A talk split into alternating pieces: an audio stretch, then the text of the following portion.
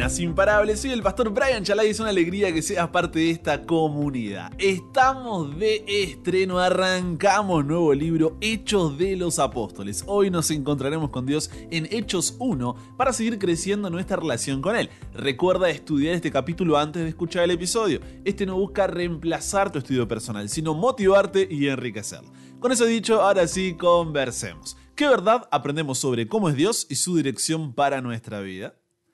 Padre, muchas veces tenemos una, vamos a llamar baja autoestima espiritual, que no nos permite acercarnos a ti, sentimos que no podemos hacerlo, que nos fuimos demasiado lejos, que caímos demasiado bajo y cada día eso es como que intenta jugar con nuestra mente.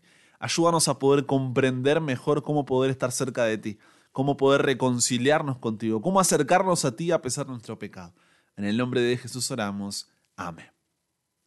Te pregunto, ¿Piensas que tu pecado, tu pasado o tus constantes caídas hacen que valgas menos delante de Dios? ¿Te sientes indigno e inmerecedor de estar delante de Él y eso hace que no vayas a su presencia por haberle fallado tanto? La única obra en todo el Antiguo Testamento que se presenta como continuación de otras son los Hechos de los Apóstoles. ¿Sabías? Este libro sería la parte 2 del Evangelio según Lucas. Lucas junto con Hechos de los Apóstoles forma una serie que tranquilamente podría titularse Origen y Desarrollo del Cristianismo. Lucas es el autor de ambos libros y su estilo literario es evidente en ambos, dedicados a Teófilo, un converso gentil cuyo nombre significa amigo de Dios. Estos escritos tienen un propósito que es clarísimo. Quieren que sepan que la historia de Jesús y la iglesia cristiana no es un mito, es una historia de verdad, es un hecho histórico, pasó en la historia. Por eso rápidamente vas a notar lo detallista que es Lucas al escribir con nombres, ciudades, lugares, fechas que, aunque para nosotros sean desconocidas, para quienes leyeron este libro en primer lugar, todavía eran conocidas. Conociendo un poco más del autor, Lucas era un médico gentil, o sea, no era judío, que acompañó a Pablo en varios de sus viajes, especialmente al final de su vida más de tres décadas después de la muerte de Jesús. En el Evangelio según Lucas se nos presentó a Jesús. En Hechos de los Apóstoles se nos presenta a el Espíritu Santo. Por eso Hechos capítulo 1 versículo 8 dice, recibiréis poder. ¿Cuándo? Cuando haya venido sobre vosotros el Espíritu Santo y me seréis testigos en Jerusalén, en toda Judea, en Samaria y hasta lo último de la tierra. Y este versículo, fíjate que marca la estructura del libro. En Hechos capítulo 1 al 7 tenemos los hechos de los apóstoles en Jerusalén, dentro de la región de Judea. En Hechos capítulos 8 al 12 tenemos los hechos de los apóstoles en Samaria. Y en Hechos capítulos 13 al 20 tenemos los hechos de los apóstoles hasta lo último de la tierra, con el relato de los viajes misioneros. Y el libro termina en Hechos 21 al 28 con el camino de Pablo hacia Roma, el corazón del Imperio Romano, como una muestra de hasta dónde había llegado con la misión en tan pocos años. Así, Hechos no solamente es la continuación de lo que fue el ministerio de Jesús, seguido por la iglesia, sino que también nos da el contexto para lo que luego serán las cartas de Pablo, de Pedro y de Juan, ya que estas cartas, Romanos, Corintios, primera y segunda de Pedro, primera segunda y tercera de Juan, etc., son escritas durante las historias relatadas en Hechos, no es que vienen después, sino durante lo que vamos a leer aquí en Hechos. Son históricamente paralelas. ¿Se entiende? Bien, pero el evento bisagra entre el Evangelio según Lucas y los Hechos de los Apóstoles, lo que los divide, lo que marca un antes y un después entre estos dos libros, es la ascensión de Jesús. ¿Te diste cuenta que hablamos mucho sobre la crucifixión, la resurrección de Jesús, pero poco sobre su ascensión? ¿Cómo fue y cuál es la importancia de la ascensión de Jesús? Después de que Jesús resucitó de los muertos, Él se presentó vivo a las mujeres cerca de la tumba, a sus discípulos y a más de otras 500 personas. En los días siguientes a su resurrección, Jesús instruyó a sus discípulos acerca del reino de Dios. 40 días después de la resurrección, Jesús y sus discípulos fueron al Monte de los Olivos cerca de Jerusalén. Allí Jesús les prometió a sus seguidores que pronto recibirían el Espíritu Santo y les indicó que permanecieran en Jerusalén hasta que el Espíritu hubiera venido. Después Jesús los bendijo y mientras les daba la bendición comenzó a ascender al cielo. necesitamos entender que la ascensión de Jesús fue literal, subió al cielo en su cuerpo de manera real y física, no fue solo una historia simbólica o espiritual, no es una parábola, sino que Jesús realmente dejó la tierra y regresó al cielo con su cuerpo.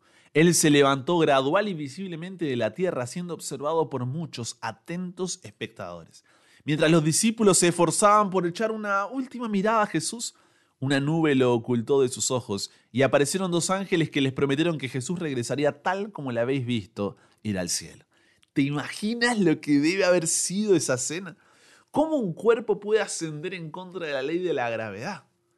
Así como el nacimiento de Jesús y su resurrección fueron un milagro, algo sobrenatural, también lo fue su ascensión. Y podemos confiar en que realmente ocurrió porque hubo testigos suficientes para confirmarlo y varias veces se lo afirma en otras partes del Nuevo Testamento. La crucifixión sin la resurrección no sería suficiente y la resurrección sin la ascensión tampoco. El pecado había sido vencido, pero todavía, todavía no estaba destruido. Por eso seguimos viviendo en este mundo de pecado. Y la ascensión va a ser clave en la terminación de nuestra realidad de pecado y la segunda venida de Jesús. Bien, ahora que entendemos el cómo fue la ascensión, ¿cuál es su importancia? Mira, hay cuatro motivos por los cuales la ascensión de Jesús, este capítulo 1 de Hechos, es importante. Primero, la ascensión de Jesús es el inicio de un nuevo cambio significativo, donde Jesús sube al cielo y se une con Dios Padre, recibiendo todo, el poder, el control y la autoridad divina. Por eso dice que Jesús es exaltado. ¿Qué significa eso de exaltado? Por definición, significa conceder grandeza, honor o gran valor y reconocimiento a una persona. Y esa posición que ocupa Jesús ahora es la que le permite interceder por nosotros para hacer posible lo que antes era imposible, reconciliarnos con el Padre. A través de Jesús, como pecadores, tenemos acceso constante y seguro al Padre. Cuando nos arrepentimos y confesamos nuestros pecados, podemos tener la seguridad de que Él nos escucha. Y no solamente que nos escucha, sino que nos perdona. Por eso Hebreos capítulo 4, versículos 15 y 16 dice, porque no tenemos un sumo sacerdote que no pueda compadecerse de nuestras debilidades, sino uno que fue tentado en todo, según nuestra semejanza, pero sin pecado. Acerquémonos pues confiadamente al trono de la gracia para alcanzar misericordia y hallar gracia para el oportuno socorro. Este ministerio de Jesús como nuestro sumo sacerdote en el cielo es infinitamente mejor que el que ejercieron los sumos sacerdotes en el Antiguo Testamento. En el caso de aquellos, su sacerdocio era temporal, ya que con su muerte quedaba interrumpido. Pero en Jesús tenemos un sumo sacerdote eterno, puesto que Él ha conquistado la muerte. Segundo, antes de su muerte, Jesús prometió que no dejaría huérfanos a los discípulos, sino que les mandaría al consolador. ¿Quién es? El Espíritu Santo, quien había de sustituir a Jesús en la tierra. Pero su llegada dependería de qué? De que Jesús fuera el Padre, dice Juan 16:7. Por lo tanto, el hecho de que el Espíritu Santo descendiera en el día del Pentecostés, como veremos en el siguiente episodio, era una evidencia clara de que Jesús realmente había ascendido al cielo. Así lo entendieron los apóstoles que en Hechos capítulo 2, versículos 32 y 33 dicen, a este Jesús resucitó Dios, de lo cual nosotros todos fuimos testigos. Así que, exaltado por la diestra de Dios y habiendo recibido del Padre la promesa del Espíritu Santo, ha derramado esto que vosotros veis y oís. Esto es importante ¿por qué? Porque el Espíritu Santo es el encargado de aplicar a nuestras vidas los efectos conseguidos por la obra de Jesús. Por ejemplo, somos regenerados por Él, es el encargado de enseñarnos la verdad de Dios, intercede por nosotros ante Dios en nuestra debilidad y también por el Espíritu Santo recibimos dones con los cuales podemos servir a Dios. Tercero, a partir de que se hizo ser humano como nosotros, pero sin perder su divinidad, Jesús no es solo Dios, también es un hombre, como dice Juan 1. Y con esa naturaleza 100% divina, pero también 100% humana, pero sin pecado, ha sido entronizado a la derecha de Dios Padre. Esto está lleno de significado. ¿Por qué? Porque hay un ser con nuestra naturaleza humana, pero sin pecado, en la gloria. Él va a retener su humanidad glorificada para siempre. No es que deja de ser humano, Él continúa siendo humano, sin dejar de ser Dios. Pablo, el autor de Hebreos, parece que no, no entendía lo que pasaba y no cabía dentro de su asombro cuando explicaba que quien ha sido coronado de honra y gloria es precisamente un hombre, es Jesús, el que por medio de la encarnación se había hecho un poco menor que los ángeles. Y seguramente también todos los seres angelicales no pudieron esconder su asombro el día en que Jesús, imagina, regresó al cielo con la nueva naturaleza humana que él había asumido cuando vino a la tierra para salvarnos. Él fue el primer hombre que entraba en la gloria del cielo y lo hacía para sentarse en el lugar de máximo honor y dignidad, en el mismo trono de Dios. Con este acto Cristo se ha convertido en nuestro precursor. Él abre el camino para que nosotros también podamos entrar por medio de la asociación con Él por la fe. Debemos agradecer a Dios y toda la eternidad será insuficiente para poder hacerlo. No solo porque nos haya salvado de nuestros pecados, sino que también porque nos ha colocado en esta nueva posición con Él en los lugares celestiales, como dice Efesios capítulo 2 versículos 4 al 7. Y finalmente el cuarto motivo por el cual la ascensión de Jesús es importante es porque nos da la seguridad de que así como se fue, también volverá, literal, corporal y visiblemente en las nubes. Hechos 1.11 dice, este mismo Jesús que ha sido tomado de vosotros al cielo, así vendrá como le habéis visto ir al cielo. Con eso dicho, entonces, ¿qué nos dicen sobre cómo es Dios y su dirección para nuestra vida estos cuatro motivos?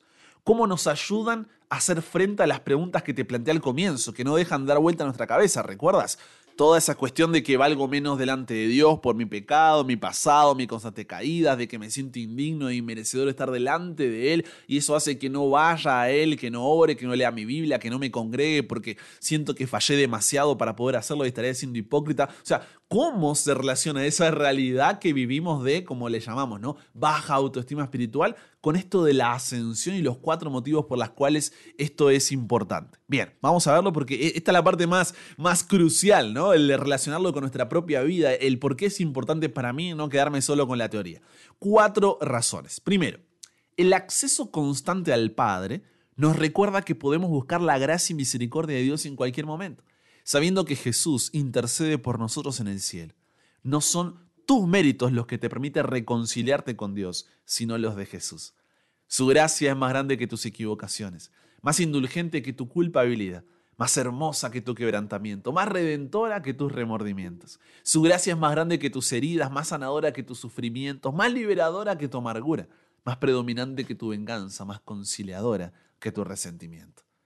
Su gracia es más grande que tus circunstancias, más pacífica que tus desilusiones, más poderosa que tus debilidades, más esperanzadora que tu desesperación.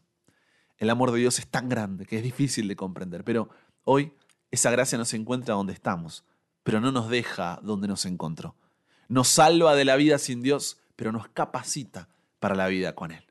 Si en este momento hay un pecado que te está separando de Dios porque te sientes indigno y merecedor, hipócrita y sucio, piensas que se cansó de ti o que caíste demasiadas veces, recuerda que hoy puedes confesar arrepentirte de tu pecado y recibir el perdón de Dios. Su gracia no por tus méritos, sino por los de Jesús.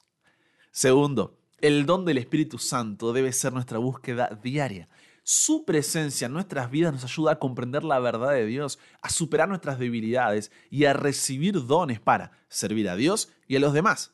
¿Cómo somos llenos del Espíritu Santo? En Juan capítulo 14 al 16 vimos que esto sucede cuando, cuando permitimos que la palabra de Dios llene nuestra mente, dirija nuestra voluntad y transforme nuestros afectos.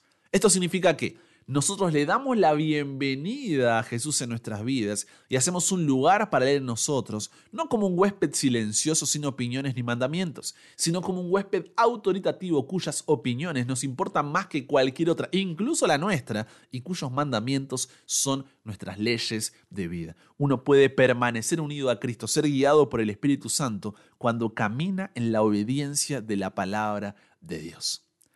Tercero, un Salvador con naturaleza humana, pero sin pecado en la gloria, nos da esperanza y confianza de que también podemos compartir en su gloria y tener una posición elevada en lugares celestiales a través de nuestra fe en Él. Nos lleva a no conformarnos a este mundo de pecado, cuando somos hijos y herederos del Rey. Vivimos entonces con los pies en la tierra, pero con los ojos en Jesús. Y cuarto, la promesa de su regreso nos da una perspectiva de esperanza y nos motiva a vivir nuestras vidas con la expectativa de su regreso, lo que influye en nuestras decisiones y acciones diarias. Así que como dice Hebreos 10, 35 al 37, no perdáis pues vuestra confianza, que tiene grande recompensa. porque os es necesaria la paciencia para que habiendo hecho la voluntad de Dios obtengáis la promesa. Porque aún un poquito, y el que ha de venir vendrá, y no tardará. Conversamos con Dios sobre esto. Padre, qué tema el de la ascensión. Muchas veces pasado por alto y vamos directamente a lo que sigue cuando es vital, es clave, es fundamental. Gracias Señor porque tenemos acceso constante a ti en el nombre de Jesús, por su gracia, no por nuestros méritos, sino por los suyos. No permita, Señor, que el diablo meta en nuestra cabeza esa autosuficiencia, orgullo y arrogancia que nos haga mirar a nosotros, que siempre podamos mirar a ti, Señor, y por ti poder acercarnos, por el sacrificio de Jesús, poder reconciliarnos contigo y entender que no se trata de nosotros, sino de Él. Que cada día podamos ser llenos del Espíritu Santo, viviendo en obediencia a tu palabra, un paso a la vez, haciendo de tu voluntad la que guía cada decisión que al poder ver a Jesús allí en los cielos nos dé la esperanza y confianza de que tenemos que apuntar a eso, porque somos hijos y herederos tuyos. Ayúdanos a no conformarnos con lo que esta vida nos ofrece con el día a día. Y sobre todo, que no perdamos la esperanza de tu regreso, que podamos vivir con la perspectiva de la eternidad ante todo lo que enfrentemos en la vida, sabiendo que el mundo pasa y sus deseos, pero el que hace tu voluntad permanece para siempre. Ven pronto, Señor Jesús, te estamos esperando. Ayúdanos a vivir una vida de acuerdo a esa esperanza. Nos entregamos hoy a ti, Señor. Cámbianos, renuévanos, transfórmanos, somos tuyos. En el nombre de Jesús oramos. Amén. Con eso llegamos al final. Arrancó con todo hechos y esto solamente es el comienzo. Comparte con otros lo que aprendiste hoy. Súmate a la comunidad en WhatsApp totalmente gratis si todavía no lo has hecho para recibir una notificación en tu celular cada mañana. Escuchar los episodios sin conexión. Tener material extra, hacer tus preguntas, acceder a contenido exclusivo y te espero en el siguiente para que nunca pares de aprender y nunca pares de crecer. ¿Por qué? Porque hasta el cielo no paramos.